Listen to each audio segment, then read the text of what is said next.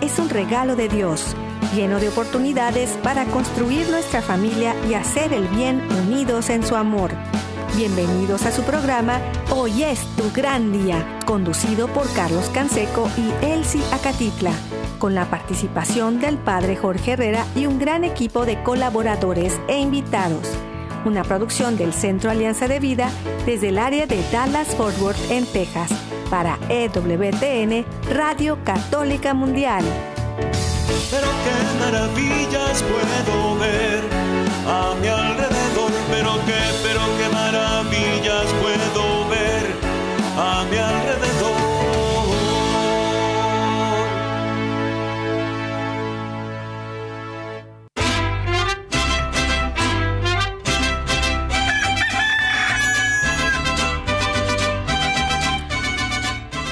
Despierta, mi bien, despierta. Mira que ya amaneció. Dios está tocando a la puerta.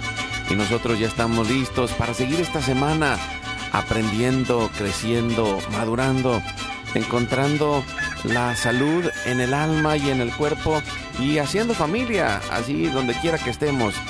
Gracias a Dios por este momento. Le saluda a su amigo Carlos Canseco desde el área de Dallas y Forward aquí en el Metroplex en Texas muy contento de poder compartir con ustedes este, este programa y también pues muy bien acompañado, muy agradecido de contar eh, como todos los miércoles nos acompaña nuestra amiga coach y terapeuta familiar Marulaje que nos eh, ayuda para poder tocar muchos temas muy interesantes. Bienvenida Maru, gracias por estar con nosotros. Eh, buenos días, Carlos. Buenos días a toda la audiencia.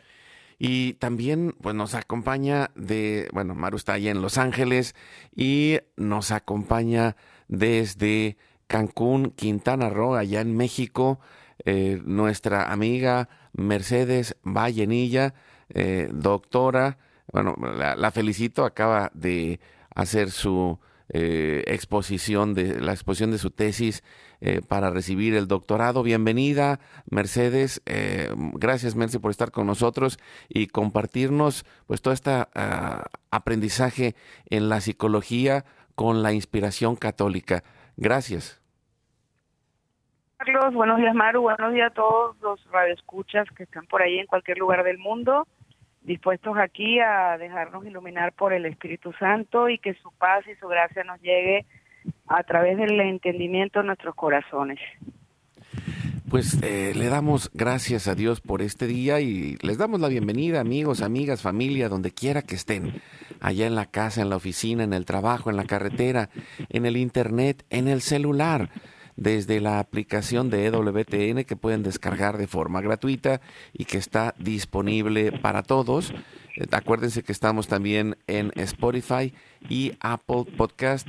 Eh, todos los días nuestro equipo nos ayuda para estar en, estas plataformas eh, que lo pueden escuchar en cualquier horario. También estamos, acuérdense, con, con este con la página de ewtn.com en español mm, buscan podcast y ahí están también todos los programas que se van subiendo después de estar al aire y agradecemos a quien hace posible esto, Jorge Graña, allá en Alabama, con todo el equipo de EWTN, Radio Católica Mundial y de todas las estaciones afiliadas que hacen eh, este, pues este milagro tecnológico que gracias a Dios nos llevan hasta los confines de la tierra. Es algo que me encanta y que es, es una ah, cosa que estamos profundamente agradecidos de tener una red de esperanza a través de la radio católica y de todas las radios católicas que nos ayudan a compartir este mensaje.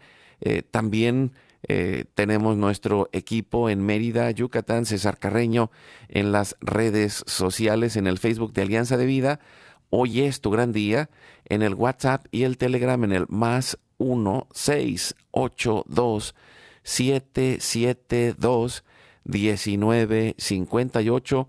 Los teléfonos del estudio están abiertos y nosotros nos ponemos en oración y nos confiamos a Dios haciendo este momento de intercesión familiar en el cual ponemos a Dios y a nuestra familia en nuestro corazón y en nuestra oración por la señal de la Santa Cruz de nuestros enemigos.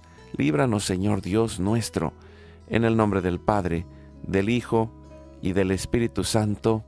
Amén. Hacemos un acto de contrición pidiendo la misericordia de Dios y le decimos con todo el corazón, Padre Santo, soy un pecador, me pesa de todo corazón haberte ofendido, porque eres infinitamente bueno, y enviaste tu Hijo Jesús al mundo para salvarme y redimirme. Ten misericordia de todos mis pecados, y por el Espíritu Santo dame la gracia de una perfecta contrición y el don de la conversión para no ofenderte más. Nos ayudas respondiendo, Merce, orando la oración de Jesús. Con todo el corazón le decimos a nuestro Padre, Padre nuestro que estás en el cielo, santificado sea tu nombre. Venga a nosotros tu reino, hágase tu voluntad así en la tierra como en el cielo. Danos hoy nuestro pan de cada día y perdona nuestras ofensas, como también nosotros perdonamos a los que nos ofenden. No nos dejes caer en la tentación y líbranos del mal. Amén. Nos confiamos en las manos de nuestra Madre, la Virgen María. Nos ayudas, Maru. Y le decimos, Santa María de Guadalupe, Madre nuestra, líbranos de caer en el pecado mortal, por el poder que te concedió el Padre Eterno. Dios te salve María, llena eres de gracia, el Señor es contigo. Bendita tú eres entre todas las mujeres, y bendito es el fruto de tu vientre Jesús. Santa María, Madre de Dios, ruega Señora por nosotros pecadores, ahora y en la hora de nuestra muerte. Amén. Por la sabiduría que te concedió el Hijo, Dios te salve María, llena eres de gracia, el Señor es contigo. Bendita tú eres entre todas las mujeres, y bendito es el fruto de tu vientre Jesús. Santa María, Madre de Dios, ruega Señora por nosotros pecadores, ahora y en la hora de nuestra muerte. Amén.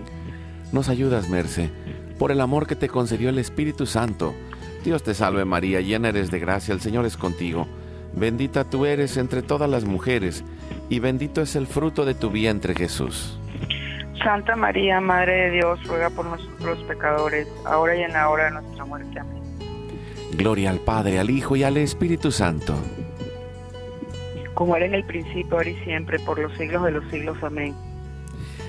En este momento ponemos todas las intenciones, necesidades y anhelos que hay en nuestro corazón y le decimos, Padre eterno, Padre bueno, que se cumpla tu santa y divina voluntad. Pedimos por nuestra familia y comunidad, pueblo y nación, por toda la humanidad y la creación. Oramos por todas las intenciones, necesidades y la salud del Papa Francisco, por los cardenales, los obispos y los sacerdotes, por los diáconos religiosos y religiosas, los consagrados y consagradas, por todos los bautizados y la iglesia entera, por la fidelidad y unidad de la iglesia en Cristo, por el próximo sínodo y por todos los que se alejan de la verdadera doctrina de Cristo. Pedimos la gracia de Dios para cada familia, por los matrimonios, los padres y madres, en especial los que están solos, por todos los niños, adolescentes y jóvenes, en especial por los que van camino a la jornada de la juventud en Lisboa y todos los que van a tener este encuentro con el Papa y todos los servidores. Oramos por los niños no nacidos en el vientre de su madre y los adultos mayores. Pedimos por la intercesión de Santa María de Guadalupe que nos ayude a construir la casita sagrada del Tepeyac en cada hogar para formar la iglesia doméstica y sanar todas nuestras relaciones, por todas las vocaciones, en especial por las de nuestros hijos, para levantar una nueva generación guadalupe.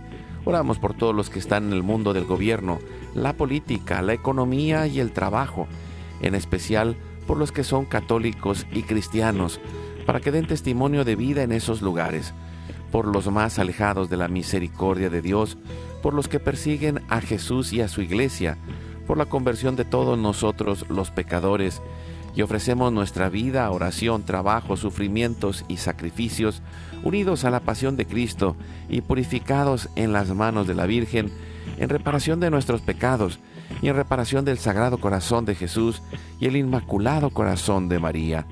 Pedimos que el Espíritu Santo levante un ejército de comunidades y familias en oración, unidos con la red de oración de EWTN, Mater Fátima, los movimientos Provida, con todos los movimientos eclesiales, la red de oración mundial del Papa y todas las redes de oración católicas, incluidas las de nuestra familia.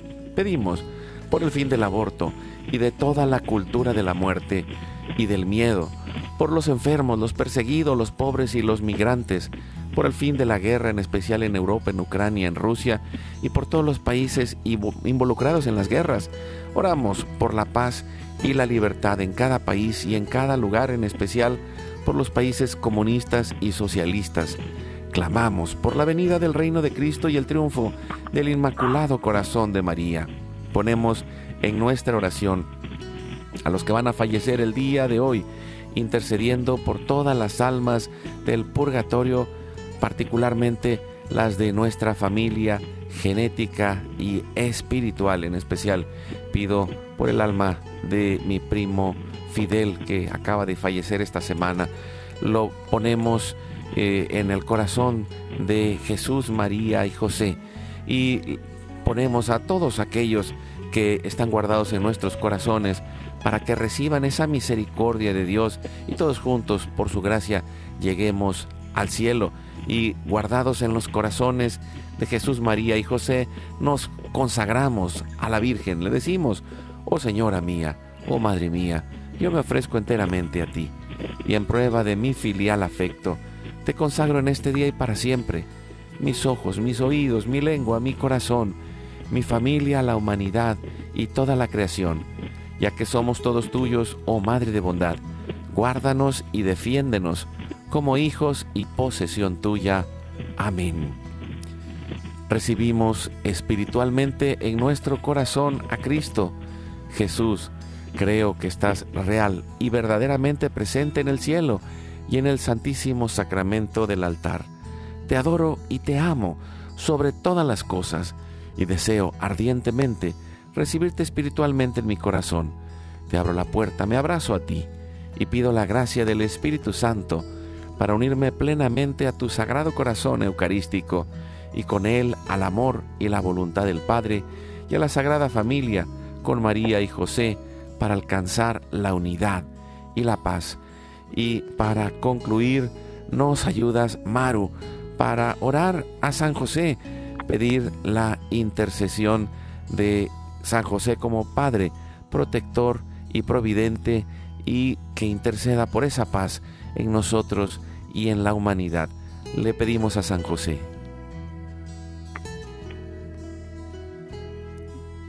Tengo aquí Padre Santo y bueno, te ofrecemos. No, no, no te preocupes, yo la tengo aquí. bueno, salve, custodio del Redentor y esposo de la Virgen María. A ti Dios confía a su Hijo en ti María depositó su confianza. Contigo Cristo se forjó como hombre. Oh bienaventurado José, muéstrate Padre también a nosotros y guíanos en el camino de la vida. Concédenos gracia, misericordia y valentía y defiéndenos de todo mal. Amén. Espíritu Santo, fuente de luz, ilumínanos. San Miguel, San Rafael, San Gabriel, arcángeles del Señor, defiéndanos y rueguen por nosotros. Ave María Purísima, sin pecado original concebida, que la sangre, el agua y el fuego del Sagrado Corazón de Jesús, lleno de amor abierto, palpitante y unido al de María y José, se derramen sobre nosotros, nuestra familia y todos aquellos por quienes estamos intercediendo, que por las manos maternales de la Virgen recibamos toda gracia, protección y bendición, que nos selle con el signo de la cruz y nos cubra con su manto, en el nombre del Padre, del Hijo y del Espíritu Santo. Amén. Pues hoy, eh, con, la gracia de contar con eh, Merce en medio de nosotros, eh, estábamos platicando hace unos momentos este tema sobre el fanatismo y en especial sobre el fanatismo religioso. Merce tiene un pues mucha experiencia en este tema, tiene artículos muy interesantes relacionados con ello y, y me platicabas, Merce, que es uno de los tópicos que es tiene más interés en Google eh, en medio de pues de, de tantas personas que por un lado yo observo que hay un eh, rechazo muy fuerte a la parte religiosa eh, en muchos lados y por otro lado eh, el, el, punto en donde el desarrollar un fanatismo que lleva detrás una obsesión nos lleva a, a, estar en, en, una forma que, que, es una enfermedad y que no es necesariamente el tener una creencia religiosa, ¿no? Así es, Carlos. Este, muchas gracias por, por otra vez darme la oportunidad aquí de compartir eh, sin ningún interés más que dar luz a, pues a mis hermanos en la fe y a los familiares y a cualquier persona que nos escuche, ¿no? Eh, pues sí, tengo 30, más de 30 años de, desarrollándome, no solo soy niña de la, comencé como niña de la pastoral de la iglesia muy pequeña, a los 12 años, de una manera muy activa y bueno, tengo 53, ya no soy una niña, ya soy una vieja genial, ¿no? Y toda mi vida me he desarrollado en el contexto cristiano, atendiendo a cristianos, a creyentes, a sus familias, ¿ok? Eh, y este tema del fanatismo religioso, esos temas que como que no lo queremos hablar dentro del contexto porque es un tema peligroso, o vamos a decir que eh, puede ser malinterpretado el hablarlo, pero es un tema sumamente necesario, ¿no? Y, y yo creo que no, efectivamente Google, porque mi portal psicologiacatólicaintegral.com, que es un portal que es mi ministerio, lo hago para ayudar, no lo hago para nada más. El, el, el primer artículo que tiene años siendo el primer artículo, cinco años, yo publico y publico y publico, y creo que artículos mejores escritos que ese, pero sigue siendo ese artículo el que más visitan los, los cristianos y por el que más consulta hacen eh, los familiares, es impresionante, no, no paran de llegar mensajes de ese artículo. Y entonces este, estamos hablando que no sé si ponen en Google, en el país que estén, fanatismo religioso, muy probablemente ese artículo va a aparecer entre los primeros 10. En sí, por cierto, yo, yo, hice el, eh, yo, yo, hice el ejercicio y me salió. no, en serio. No sé en qué número te salió. A veces está en el primero. No, no, en, en, el primero, en el segundo, así, sí. Eh, exactamente. Entonces, bueno, Carlos, estamos aquí este, con la confianza que nos da el amor y el Espíritu Santo para poder hablar de ese tema que causa demasiado dolor, tanto en el que lo vive, que no sabe que lo tiene, como los familiares el, eh, y alrededor. Y yo quiero comenzar este tema diciéndole algo muy contundentemente. El fanatismo religioso no es un problema de religión. Eso es lo primero que quiero decir. No es un problema de religión, no es un problema de la Iglesia Católica, no es un problema de, de, la fe o de la espiritualidad, es un problema psíquico porque la persona que lo vive tiene un desbalance psíquico porque su, siendo rígido mental, ¿ok? Y su idea obsesiva es en torno a la religión. Entonces, como dicen los americanos, it looks like, parece que es un problema de religión, no es un problema de religión, es un problema de una obsesión con la religión que trae, sucede por múltiples razones. No voy a poner un ejemplo muy concreto, ¿no? Eh, si, que es lo que yo me, he encontrado, porque yo me adentré mucho cuando no estaba tan enferma en seminario, eh, me metí en instituto, viajaba, sigo viajando mucho, pero ahí me adentraba, ¿no? ¿Qué sucede? Si tú te encuentras eh, una persona que sufre de fanatismo religioso, ¿ok? y tú ves su background, ves sus antecedentes, muy probablemente de una familia muy disfuncional, donde la parte afectiva no se nutrió de manera correcta. La persona se sintió amada, valorada, rechazada, ¿ok? Y cayó quizás en vicios, en de repente entonces llega el tema de la conversión, ¿no? Que eh, Pablo, Pablo Betarzo tirados del caballo, porque alguien los llevó a un retiro, lo que sea. Y en la religión encontraron un bálsamo, porque eso encontramos todos en nuestra religión todos los que vamos al Santísimo nos sentimos con paz, aunque vayamos abrumados. Cuando comulgas ese es el efecto. Cuando estás este, cantando en tu, en tu retiro, eso es lo que sentimos a nivel sensible, a nivel del alma, es decir, a nivel psíquico y a nivel espiritual. Entonces, ¿qué pasa cuando una persona viene de un desierto afectivo? literal, ha estado en el desierto de Sahara y de repente llega esto, llega un manantial de consuelo, de gracia, porque Dios lo va a dar. La gente que está ahí caritativamente te va a abrazar, a papachar, te va a brindar afecto. Entonces ahí puede haber un, eh, se, se, se da un salto, ¿ok? Que puede ser un salto bueno porque la persona se convierte. Sin embargo, si hay esta carencia afectiva, es como si tú, y voy a hacer esta metáfora con todo el respeto del mundo de los homeless que se encuentran en la calle, que me causan profundo dolor. Si tú eres un homeless, y lo voy a hacer la metáfora, una persona que está vagando en la calle, porque tienes un desierto afectivo, porque vienes de no sentirte amado ni valorado desde pequeño en tu casa, porque fuiste abusado quizás sexualmente, porque te traicionaron, y de repente tú estás vagando comiendo comida chatarra, comiendo basura, estás comiendo la basura y de repente te vienen y te ponen un plato de comida que, ojo, vamos a decir que la comida no está bien hecha, pero vamos a poner que la comida sí puede estar bien hecha, no importa la calidad de la comida. La persona va a decir que eso que le están sirviendo, él eh, comió en el mejor restaurante del mundo, la mejor comida del mundo, porque la mente hay tanta carencia que le da un valor a eso que se puede estar saliendo de equilibrio. No estoy diciendo con esto que la, que la religión sea algo que no tenga valor, no, tiene todo el valor para nosotros y lo primero para nosotros. Sin embargo, lo que hace que la persona se aborace, diciendo una palabra mexicana, se, se, se lo agarre así sin equilibrio, que está la clave, se obsesione con eso, es la carencia afectiva que trae, en este desierto afectivo que trae. Ok, porque entonces no me sentía más a mi casa, pero llego aquí a mi retiro y todo el mundo me abraza y me dice que, que me extrañaron, que me quieren. Este, no siento bonito en mi casa, pero voy y entonces canto y lloro y siento bonito en la alabanza, en mi retiro de alabanza. Y no siento hoy feo porque me insultan, pero llego al retiro y resulta que ahí me valoran. Y entonces la persona empieza a obsesionarse con la religión porque ahí encuentra en comparación lo que no tuvo y lo que no encontró. Y ahí es donde ocurre este que no es que esté mal que encontremos eso ahí, porque eso es el deber ser, la caridad cristiana, el sentirnos en familia, pero es como si la mente dice, ah, bueno, yo no encontré en mi familia consanguínea nada de esto, aquí en mi familia espiritual sí lo encuentro.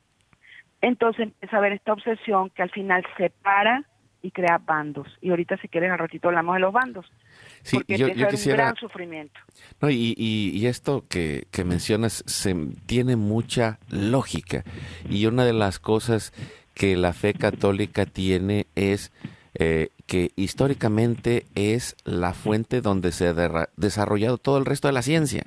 Y, y por lo tanto, eh, cuando alguien eh, tiene esta valoración desproporcionada, como tú lo dices, eh, en el fondo, primero es un proceso pero eh, que en donde está trabajando adentro de su persona, pero también que necesita ayuda y acompañamiento para poder llegar a un equilibrio. ¿Cómo lo ves, Maru? Si nos escuchas, Maru.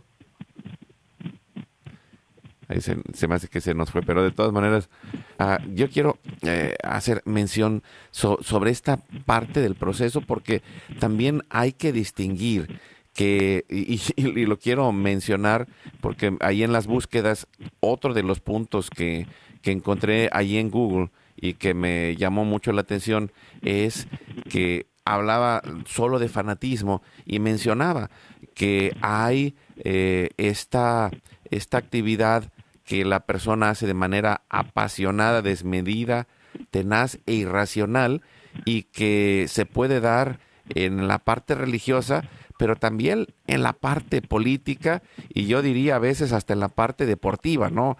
Hay quien, quien se obsesiona por su equipo de fútbol o, cosas que, que le dan ese sentido de pertenencia y, que hemos llegado a un punto donde ya la razón no, que no aceptamos eh, preguntas, que no aceptamos cuestionamientos y que no podemos entrar en un proceso de reflexión, eh, Merce. Claro que sí, Carlos, porque incluso todo, eh, eh, partiendo de la definición de lo que es un bien, un bien es aquello que complementa nuestra naturaleza buena. ¿Ok? Pero ¿qué pasa si nosotros usamos un bien, que son las cosas que mencionaste? no usamos el, la religión es un bien para nosotros, ¿ok? Este, el deporte es un bien para nosotros, la comida es un bien para nosotros, si no nos morimos, ¿no? El dormir es un bien para nosotros, si no dormimos nos morimos, etcétera. Pero ¿qué pasa si usamos un, un bien y resulta que ese bien no lo aborazamos obsesivamente, se convierte en un mal? ¿Por qué? Porque lo estamos viviendo, optando por ese bien en desequilibrio. Entonces no, no voy a repetir esto varias veces. Al, al, a la religión utilizarse de manera desequilibrada, y yo he tratado muchas personas de ambos bandos, porque se quedan bandos.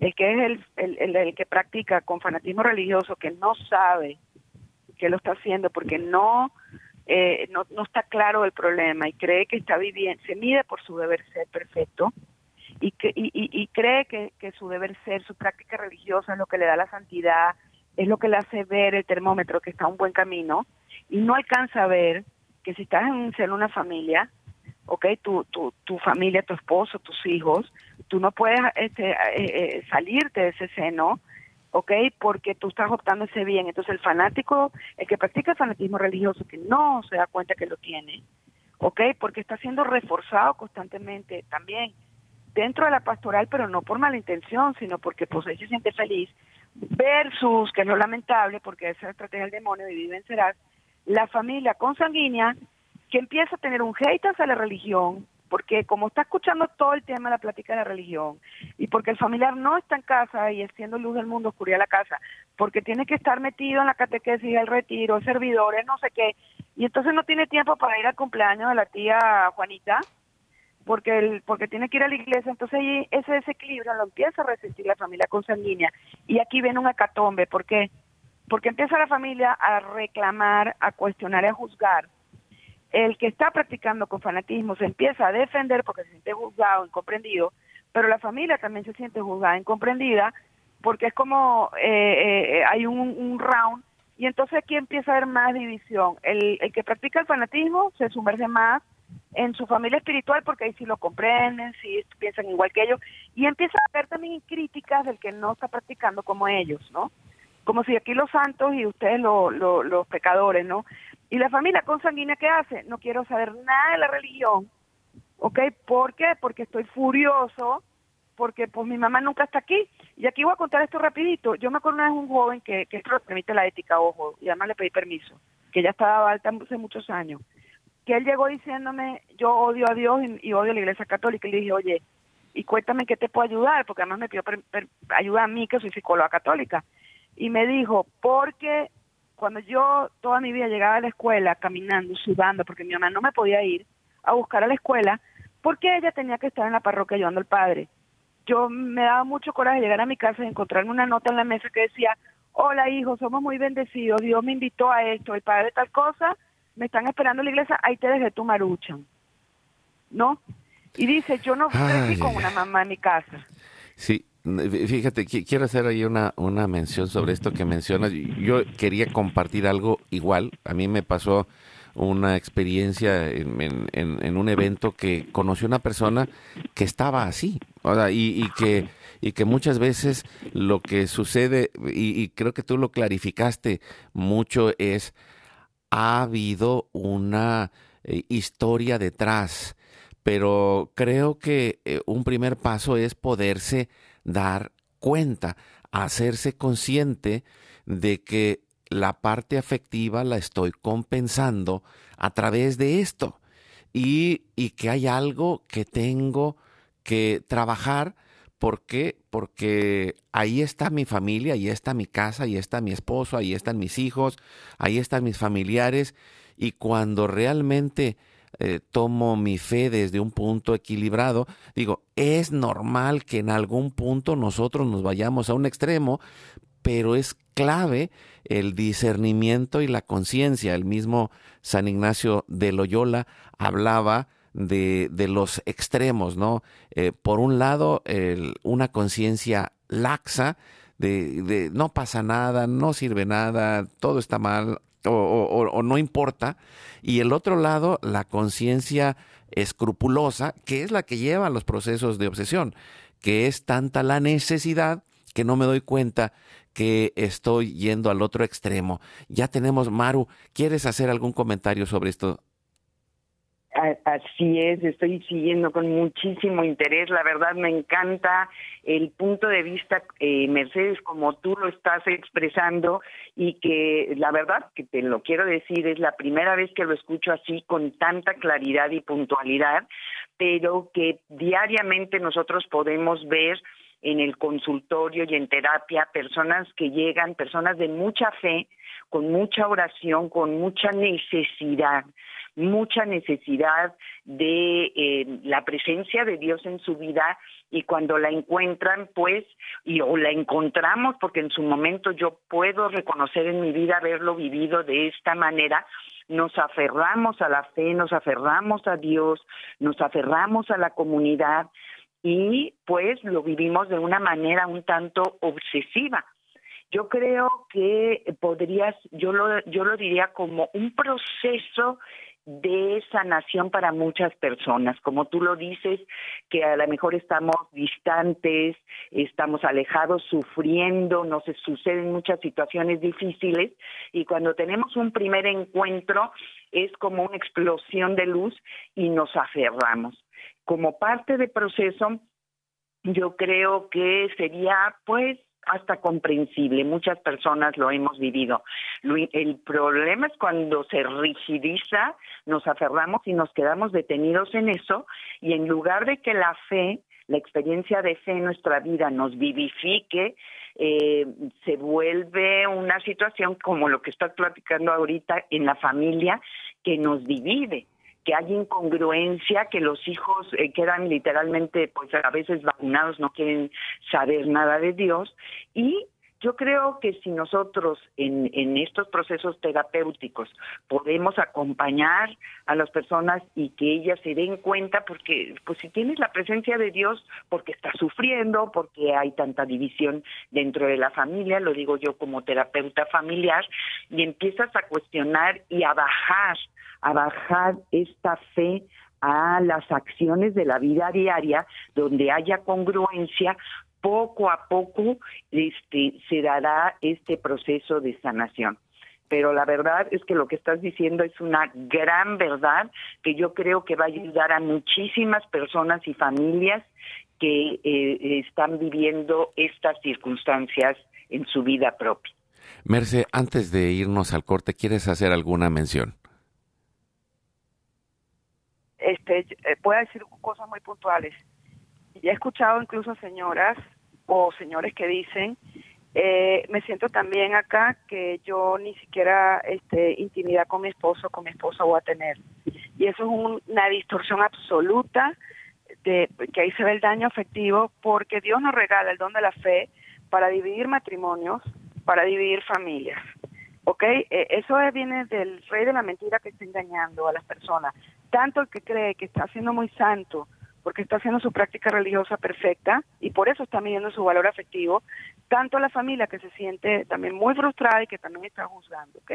Al final este se vive en el todo nada, que tú lo mencionaste con, con nuestro gran, este, a quien admiro tanto, este, Loyola, ¿no? Este, pero en psicología lo llamamos todo, nada, es perfecto, no vale, estás conmigo contra mí, me amas o me odias. Yo lo traduzco a mis pacientes en Alaska o la Patagonia, es decir, Alaska o Chile, y no conocemos Centroamérica, ¿no? Y cuando no se ven las cosas de Centroamérica, hay caos. Pues con esta idea nos vamos a ir a un pequeño corte.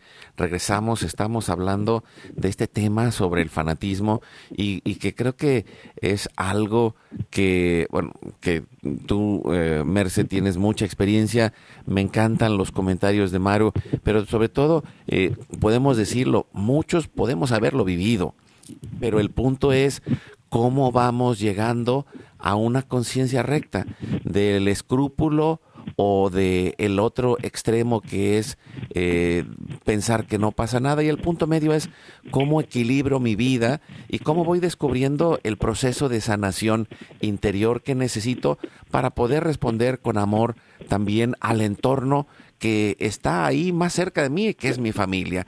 Y, y me encantó el tema porque tiene que ver esto con el abrir los ojos y entrar en estos procesos que ayuden a reconstruir el tejido interior de nuestra familia. Vamos al corte, regresamos en un momento. La felicidad es como un tesoro escondido. Buscando encontraremos. Tocando se nos abrirá. Pidiendo se nos dará. Oremos y trabajemos en familia para encontrarla. Vamos a una breve pausa y volvemos.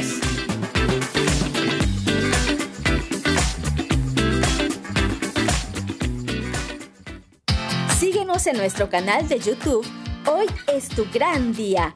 Activa la campanita para recibir todas las notificaciones y ser el primero en ver nuestros contenidos. Dale like a nuestra página de Facebook. Hoy es tu gran día.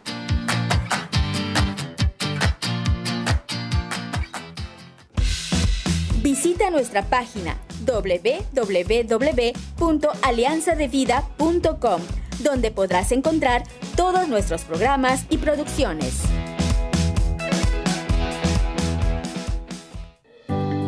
La paz y la alegría son un don. Es necesario ponerlos en práctica de la mano de Dios para que crezcan. Como dice San Pablo, estén siempre alegres, oren sin cesar y den gracias a Dios en toda ocasión.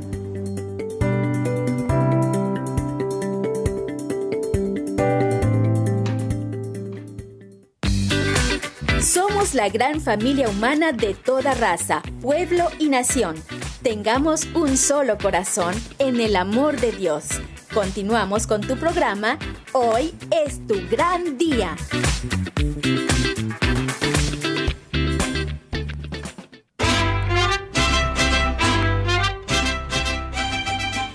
Seguimos adelante con su programa Hoy es tu grande. Estamos tocando este tema que se me hace muy importante, que es el fanatismo, que eh, en, el caso de Merce eh, lo mencionas en el ámbito religioso y que, y que tiene que ver muchas veces, como lo decía Maru, con esa experiencia que vivimos en la cual eh, venimos de una familia disfuncional y, y, veo varios elementos, ¿no? Una, esta necesidad afectiva, dos, esta respuesta que hay en el encuentro con Dios y la comunidad que, que nos llena de amor, pero el otro punto es cómo vamos equilibrando esta, esta experiencia y cómo vamos regresando al sentido común, porque uno de los puntos claves es esa irracionalidad, que no, no me dejo cuestionar, no encuentro respuestas eh, en la búsqueda de la verdad y, y la fe católica tiene tanto equilibrio porque pone la parte racional en el punto justo, que es eh, no negamos que pueda haber un cuestionamiento, al contrario, lo escuchamos y estamos buscando la verdad desde la caridad. Y creo que eso nos puede ayudar. En el, en el principio, quien está viviendo esta experiencia en la cual se obsesiona con la religión puede ser muy doloroso. Y por el otro lado, también eh, tú, tú decías, este, este es un extremo y el otro es el que vive la familia, ¿no? Eh, que, que, puede sentirse abandonada, que puede entrar en un proceso de choque y, que se, forman dos bandos que, que, en el punto alguien tiene que eh, tener sentido común y descubrir que detrás hay algo más profundo, que es todo este dolor, que es todo este camino de sanación que ambas partes necesitan, en donde se requiere el amor, Merce.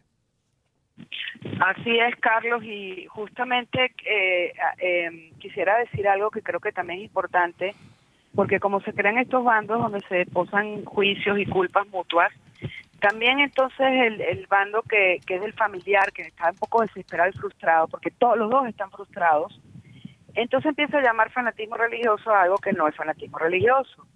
Por ejemplo, eh, cuando yo me paré en las redes hace 12 años como psicóloga católica, bueno, me dijeron que yo era fanática religiosa. Honestamente, yo no me considero una fanática y no tengo las eh, obsesiones que tiene un fanático religioso, ¿no?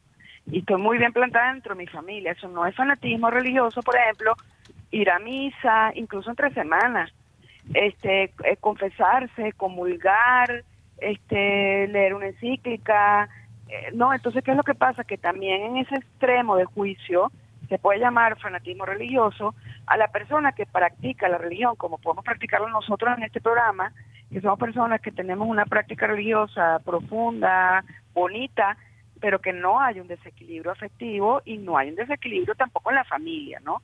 Yo creo que ese es un criterio importante también mencionarlo, ¿no? Ahora, lo que tú estás diciendo, de verdad el dolor, lo que más nos escriben a nosotros son los familiares.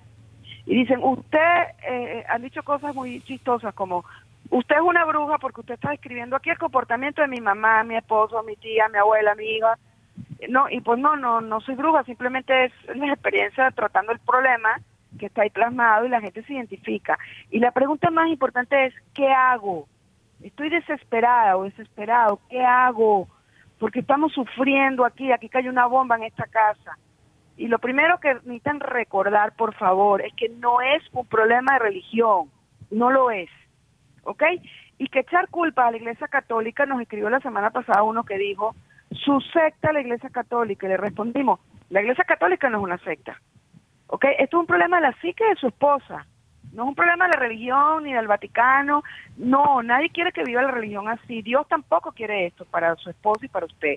Entonces la recomendación es que por medio del juicio, las críticas, y aquí va un tip importantísimo, Carlos, no es por medio de discusiones de la religión, porque la persona que se enfrenta, el familiar, a discutir esto por medio de la religión, está reforzando la obsesión. No es por ahí mientras más discutan el tema de la religión, más obsesión, más distanciamiento, más división. Entonces, aquí lo primero es la comprensión del problema, poniéndole el diagnóstico correcto al problema, ¿ok? Para entonces buscar las soluciones correctas. Y la solución correcta es, partiendo de la comprensión, bajar los juicios, buscar esa, esa unión, de ese motor que es el amor, buscar las soluciones correctas. Y yo lo que he visto que más ha funcionado es porque no va a aceptar un familiar un fanático religioso que le digan que está que vaya al psicólogo porque va a responder yo no estoy loca. Eso es lo que van a responder, o yo no estoy loco. Los locos son ustedes que no creen en Dios. O esa no es la vía. La vía que yo he visto que más funciona es, después de la comprensión que lleva al amor, hablar y buscar al líder espiritual de ese familiar, que es el que realmente va a tener influencia sobre esa persona, para entablar un diálogo equilibrado sobre eh, que revele el problema. Y después que esto esté comprendido y medio aceptado, entonces ese líder espiritual puede proponer la ayuda de un acompañamiento terapéutico, porque al final si es una práctica religiosa de alto fanatismo, estamos hablando ya de un trastorno que se llama TOC, obsesivo compulsivo, que tenemos que tratarlo, son trastornos del clúster B, que tiene que tratarlo un especialista. Pero esa es la última el acompañamiento es lo último, no se lo podemos proponer de entrada porque va a haber más división, más hecatombe y más, más problemas. y, y, esto que, que dices se me hace como muy clarificador, porque es necesario descubrir, como, tú lo decías al principio y lo, hemos platicado y mencionaba también Maru, eh, en el fondo detrás lo que hay es una necesidad afectiva. Y, y si nosotros entramos en una guerra en el nivel racional, cognitivo. cognitivo, o sea, estamos tocando en un lugar por donde no vamos a entrar. Y al contrario, vamos a generar más división y rechazo. Y, creo que eh, la, la, respuesta es el amor, el acompañamiento, la búsqueda adecuada de, de alguien que pueda ah, acompañarnos en este proceso que, tenga conocimiento del tema y que nos pueda ir ayudando a ese punto de equilibrio, donde pueda la persona vivir equilibradamente su vida de fe, pero también que sea consciente de la necesidad de atención que tiene su familia y también que puedan entrar en ese proceso de reconciliación y de paz en la familia para poder ir eh, encontrando el verdadero camino de vivir la religión. Maru, ¿quieres hacer algún comentario? Sí, fíjate, yo quiero leer literal una parte de este eh, artículo escrito por Mercedes. Estamos llamados a ser luz que iluminen la vida de otros, pero siendo espejos del amor de Dios en otros. dejemos en manos de Dios los juicios de los hombres y asumamos con humildad la sencillez. Estamos llamados a ser instrumentos, a unir, juntar, guiar y evitar, reparar, perdonar, integrar, a tirar puentes, a consolar y acompañar, a encontrar paz y ayudar a otros a encontrar la paz que nos eh, que sus corazones anhelan. Nunca estamos llamados a separar, juzgar, desintegrar, desunir, generar inquietud o confundir, pero mucho menos en nombre de mi Dios que no lo pido. ¿Con qué quisieras con, con, qué quisieras concluir, Merce, para, para ir cerrando el tema? Iba a bromear preguntando, yo escribí eso. pues está en tu artículo, Mercedes, artículo, divinamente expresado, qué bárbaro. No, no, no, no encontré otra mejor manera que leer. Muchas gracias, Maru. Lo que pasa es que cuando yo leo algo de lo que he escrito en mis libros o en los artículos, me queda la, la, la, sensación, y todos lo hemos vivido, de que el Espíritu Santo verdaderamente se luce y siempre me queda la sensación de decir, yo escribí esto, digo, no, pues es el socio porque me, me es como ajeno, no sé cómo explicarlo, ¿no? entonces por eso bromeo siempre así, ¿no? Pero bueno, yo lo que, lo que justamente pues lo, lo que leyó Maru es que la verdad es que la, la experiencia del amor con nuestro creador la experiencia de, del amor con nuestro buen pastor, nuestro Cristo resucitado, que nos mostró sus heridas sanadas, porque nos quiso decir que sí es posible en esta tierra. No, la experiencia con el vínculo con nuestra madre este, espiritual, nuestra madre de verdad, la Virgen María, en cualquiera de las advocaciones que, que, que, que nos identifiquemos, ¿no? Es una experiencia que efectivamente sí es una experiencia afectiva al final, nos nutre efectivamente, porque no sé, cuando tú te vinculas bien con, con nuestras, eh, nuestro Abba, nuestro Cristo, nuestra Virgen, nuestro socio, el Espíritu Santo, realmente uno se siente amado.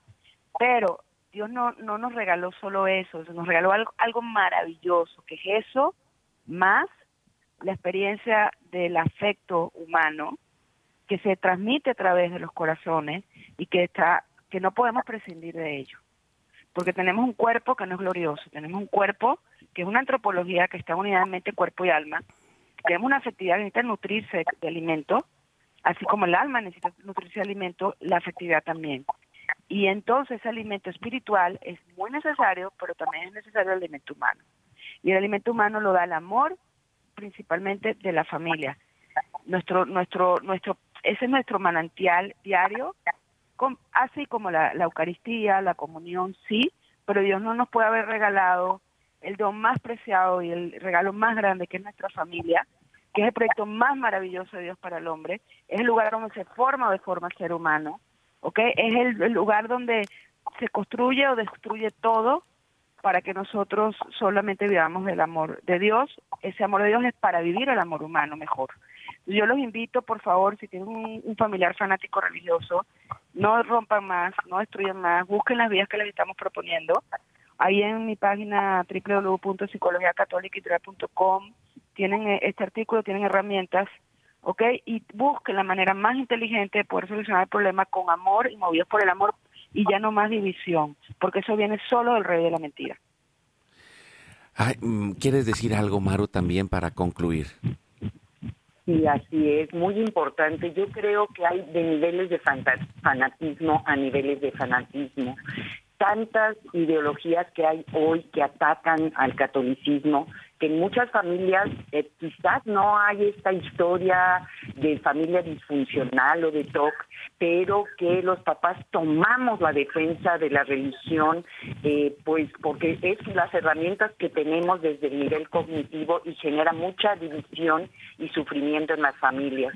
Que si las personas que nos están escuchando identifican que está sucediendo esto en su, en su familia, pues con humildad lo acepten y que busquen ayuda, que busquen busquemos ayuda para poder eh, aterrizar el amor de Dios en la familia y, eh, buscar el encuentro y no la división. Pues yo, yo estoy totalmente de acuerdo eh, y, no solo esto, sino creo que es una de las cosas que nosotros promovemos día a día a través del programa, porque eh, esa necesidad de acompañamiento, esa necesidad de formación, esa necesidad de encontrar herramientas que nos permitan vivir el amor y la fe dentro de la familia, eh, es algo que le debemos dar importancia. A veces eh, no queremos invertir en este acompañamiento necesario a través de la psicología católica, a través de eh, el, dedicar tiempo a, procesos de formación y, que creo que necesitamos decir, mm, esto es clave porque lo necesita mi familia y necesito entrar en esto, pero aparte quizá pueda ser doloroso porque es reconocer que, que hay estas heridas adentro, es reconocer que hay estos procesos eh, que hemos tenido una familia disfuncional, pero al final cuando trabajamos realmente, cuando nos centramos, cuando buscamos esta racionalidad, este equilibrio y también buscamos el punto adecuado, porque podemos encontrar psicólogos en otros lados que al contrario nos van a decir de salte de esa casa, deja esto, deja aquello y y, actúan ellos muchas veces como fanáticos religiosos. Ese es el punto, ¿no? ¿Cómo llegamos al equilibrio? ¿Cómo tenemos un acompañamiento como este de psicología católica integral.com de Mercedes o también Maru que da todo este acompañamiento desde la espiritualidad católica y, y también con unos resultados excelentes. Pues vamos a poner en oración eh, todas las necesidades que hay en el corazón de cada uno en este miércoles que estamos con los misterios dolorosos y eh, ponemos la coronación de espinas. Y, y, en esa coronación de espinas ponemos todos los pensamientos de dolor, de tristeza, de obsesión, todo aquello que nos lleve o nos haya llevado a perder el equilibrio, que Jesús vaya actuando con ese amor en nosotros. En nombre del Padre, del Hijo y del Espíritu Santo. Amén nos ayuda respondiendo Merce. Padre nuestro que estás en el cielo, santificado sea tu nombre. Venga a nosotros tu reino. Hágase tu voluntad así en la tierra como en el cielo. Nuestro pan de cada día perdona nuestras ofensas, como también nosotros perdonamos a los que nos ofenden. No nos dejes caer en la tentación y líbranos del mal. Amén. Dios te salve María, llena eres de gracia, el Señor es contigo, bendita tú eres entre todas las mujeres, y bendito es el fruto de tu vientre Jesús. Santa María, Madre de Dios, ruega por nosotros los pecadores, ahora y en la hora de nuestra muerte. Amén. Dios te salve María, llena eres de gracia, el Señor es contigo, bendita tú eres entre todas las mujeres, y bendito es el fruto de tu vientre Jesús. Santa María, Madre de Dios, ruega por nosotros los pecadores, ahora y en la hora de nuestra muerte. Amén. Dios te salve María, llena eres de gracia, el Señor es contigo, bendita tú eres entre todas las mujeres, y bendito es el fruto de tu vientre Jesús. Santa María, Madre de Dios, ruega por nosotros los pecadores, ahora y en la hora de nuestra muerte. Amén. Dios te salve María, llena eres de gracia, el Señor es contigo, bendita tú eres entre todas las mujeres, y bendito es el fruto de tu vientre Jesús. Santa María, Madre de Dios, ruega por nosotros los pecadores, ahora y en la hora de nuestra muerte. Amén. Dios te salve María, llena eres de gracia, el Señor es contigo, bendita tú eres entre todas las mujeres, y bendito es el fruto de tu vientre Jesús. Santa María, Madre de Dios, ruega por nosotros los pecadores, ahora y en la hora de nuestra muerte. Amén. Nos ayudas, Maru. Dios te salve María, llena eres de gracia, el Señor es contigo. Bendita tú eres entre todas las mujeres, y bendito es el fruto de tu vientre, Jesús. Santa María, Madre de Dios, ruega, Señora, por nosotros pecadores, ahora y en la hora de nuestra muerte. Amén. Dios te salve María, llena eres de gracia, el Señor es contigo, bendita tú eres entre todas las mujeres, y bendito es el fruto de tu vientre Jesús. Santa María de Dios, ruega Señora por nosotros pecadores, ahora y en la hora de nuestra muerte. Amén. Dios te salve María, llena eres de gracia, el Señor es contigo, bendita tú eres entre todas las mujeres, y bendito es el fruto de tu vientre Jesús. Santa María, Madre de Dios, ruega Señora por nosotros pecadores, ahora y en la hora de nuestra muerte. Amén. Gloria al Padre, al Hijo y al Espíritu Santo. como era en un principio, ahora y siempre, por los siglos de los siglos. Amén. Jesús mío, perdona nuestros pecados, líbranos del fuego del infierno, lleva al cielo a todas las almas y socorre especialmente a las más necesitadas de tu divina misericordia. Dulce Madre, no te alejes, tu vista de mí no apartes. Ven conmigo a todas partes y solo nunca nos dejes, ya que nos proteges tanto como verdadera Madre. Haz que nos bendiga el Padre, el Hijo y el Espíritu Santo. Amén. Gracias Merce, gracias Maru, gracias amigos. El equilibrio es el centro. En donde esté el amor encontraremos la respuesta y busquemos ayuda. ¿Por qué? Porque hoy es tu gran día.